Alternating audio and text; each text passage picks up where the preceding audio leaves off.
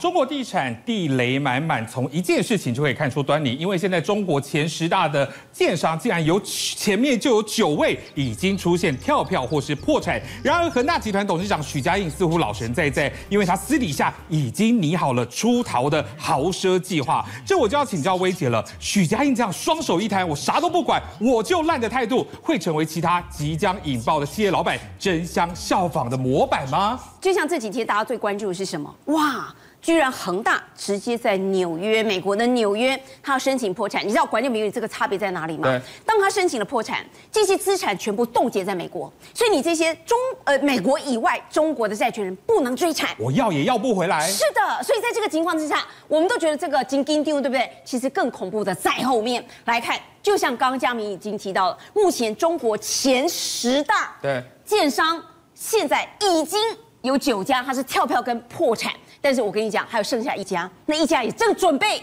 要跳票跟破产，全部都要出问题了。我跟你讲，这是很严重的，这会造成什么？会造成整个全中国它的经济体，它会产生一连串的骨牌效应。特别包括像是金融体系。来，我们来看一下哈，目前恒大它目前碰到的一些状况，它已经产生什么样子的一个骨牌效应哦？你看。有了恒大，恒大是全中国目前这是第二，对，前十大里面还有很多大家，除了大家都知道像碧桂园呐，还有赵家啦、花样年这些，通通很多人都已经准备好，不是破产就是跳票，这很严重哦，在违约。但是你知道这些股牌效应居然还扩延到房仲业了哦，我跟你讲。最新一期哈，这中原集团其实在深圳，它是很多的建商，它下游在卖房子的。对，好，那些建商他居然公告出来，这上面字很小，反正简单的跟大家报告，原来他这个地方影片，这个我们的这个制作单位很用心也找到影片，他说原来这个地产中原地产，他公告对外，现在他没有钱可以发给他所有的房仲，为什么嘞？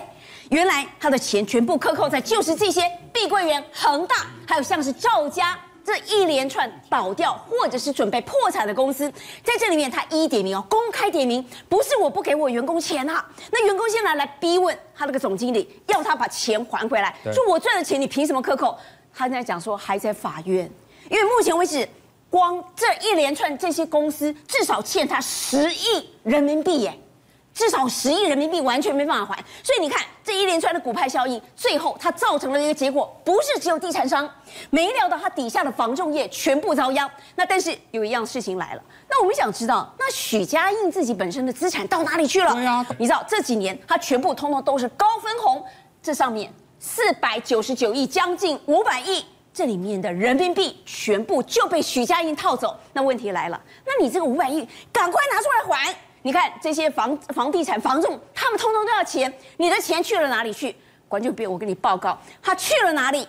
目前为止，据说哈，二零二零年哈，中国大腕横扫整个伦敦，对，伦敦目前为止创下有史以来最大一间哈，他的房地产豪宅案，据说就是中国人的。可是你看他挂名上面一个叫做所谓的重庆的李嘉诚，好像不是很有名哎。对，跟大家报告一下哈，佳明。你知道他背后是谁？不知道。他的背后那个人真正持有那家背后公司的人叫做丁玉梅。哎、哦，谁是丁玉梅？这不是许家印的老婆吗？就是许家印离婚的老婆。对，我跟你讲，他的老婆就是拥有这一户在伦敦创下有史以来最大豪宅案。这个你看到底有多澎湃？这个是《金融时报》哈，他报告出来，他透过人头去买砸下七十五亿，好。去买下了这栋豪宅，这里面你看有多夸张、多奢华？哎呀，这个什么呃游泳池什么都不用说了，里面有四十七个房间，哇，有四十七个房间，跟英国哈英超有一个足球场非常大，跟它的整体的足球场就像那么大。里面你光看厨房，它还是整个工业规模才能够做出来。可是你知道最特别的是什么？嘉明，这里面哈，它里面最有名的哈，整个哈黄金闪，我跟你讲，它是十八世纪改装的一家，这个类似皇宫一样的。这个豪宅，这里面最特别是什么？它是跟之前它的这个拥有者是沙乌地阿拉伯的一个王储。对。然后呢，这里面你知道它里面最大的装潢叫做什么？什么叫做金枝玉叶？金枝玉叶。它是用百万英镑，它最大的装潢里面全部通通都是黄金做的叶子。这也太豪华了吧！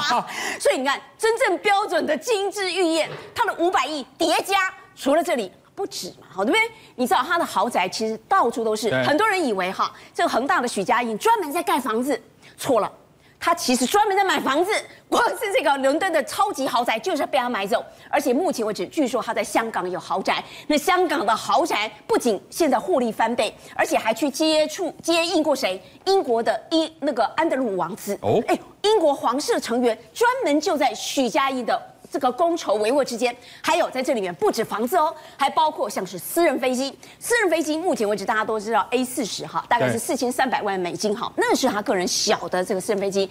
管就明啊，那是我们台湾呃首富级的人的 case 的这个 level。他这种中国首富级的，他还要有一个一百六十人的私人客机。哎，这是可以载一百六十人的客机带他去干嘛？据说二零一四年的时候。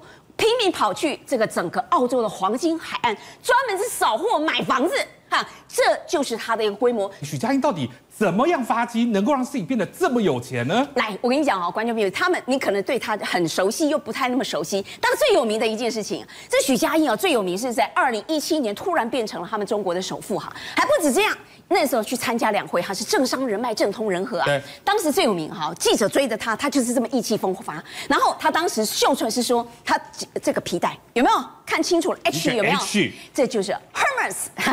所以当时他就是最有名的，叫做许 Hermes。人家说他叫做许皮带，因为光是他这个皮带就已经价值高达人民币六千块，不是一般的男生的皮带啊。对，是人家 Hermes。所以据名据当时据说他的号名外号就叫做皮带哥，但是。观众朋友，你知道他人生最精彩的地方在哪里吗？在哪里？他是从水肥哥变成了皮带哥。他原本是挑水肥的。我跟你讲哈，他真的是人生还蛮传奇的。他的人生前半段说起来还蛮有点点悲剧色彩哈。他其实一岁就丧母，他们是河南人，在当地其实是穷困出身。到了高中呃高中升大学的时候，他去打工。他当时打的工就专门在挑水肥。哇。你很能想象哈、哦，这个水肥哥没有没料到他居然有一天变成了一个皮带哥。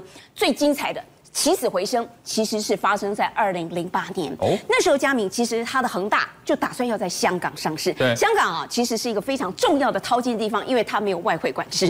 在这里面，呃，他曾经在二零零八年的时候一曲风华，他底下有三十三个建案，当时全部同步在开发，当时的资金缺口大概是一百亿。好，这个港币，当当时就想说，那一百亿港币，然后这个是一个很大的资产哦，去哪里来，对不对？啊、你还是不动产呢，你套在不动产这样很危险，对不对？他说，小夸代级，小高呃蛋糕一碟，为什么呢？因为他只要上市，我直接就可以在市现金市场套现，所以没有问题。没料到那一年二零零八碰到什么？金融海啸，金融风暴，对，没料他所有的资金全部卡在那里，没丁没当。他曾经，他其实有跟那个万科的这个王石，他们虽然是这个竞争对手，但是其实小有交情。他跟他问，哎，兄弟呀、啊，你可不可以借我一点点钱？不要，不要，对不对？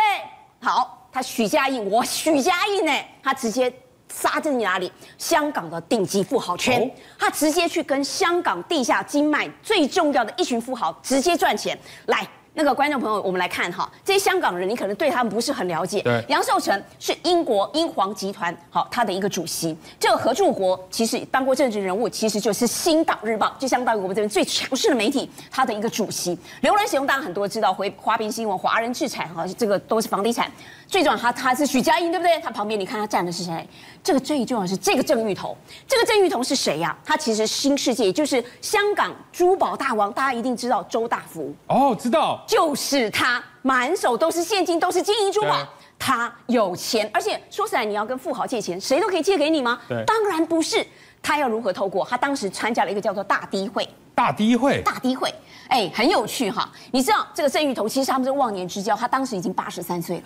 哇其实他碰到徐家印的时候，他觉得这个小子哎，其实还蛮会几高锤呃几滴锤喉率很厉害的。对那可是我要看你的人品，这大低会是什么？其实就是打大老二哦，打牌出来的。其实他就是在这个这个富豪的这牌桌上出来，他就借到了这笔现金。他后来通过了二零零八年金融海啸的一个考验，居然。上市了，而且二零零九年上市的时候，就把一群的香港顶级富豪全部邀到了他上市的一个会场。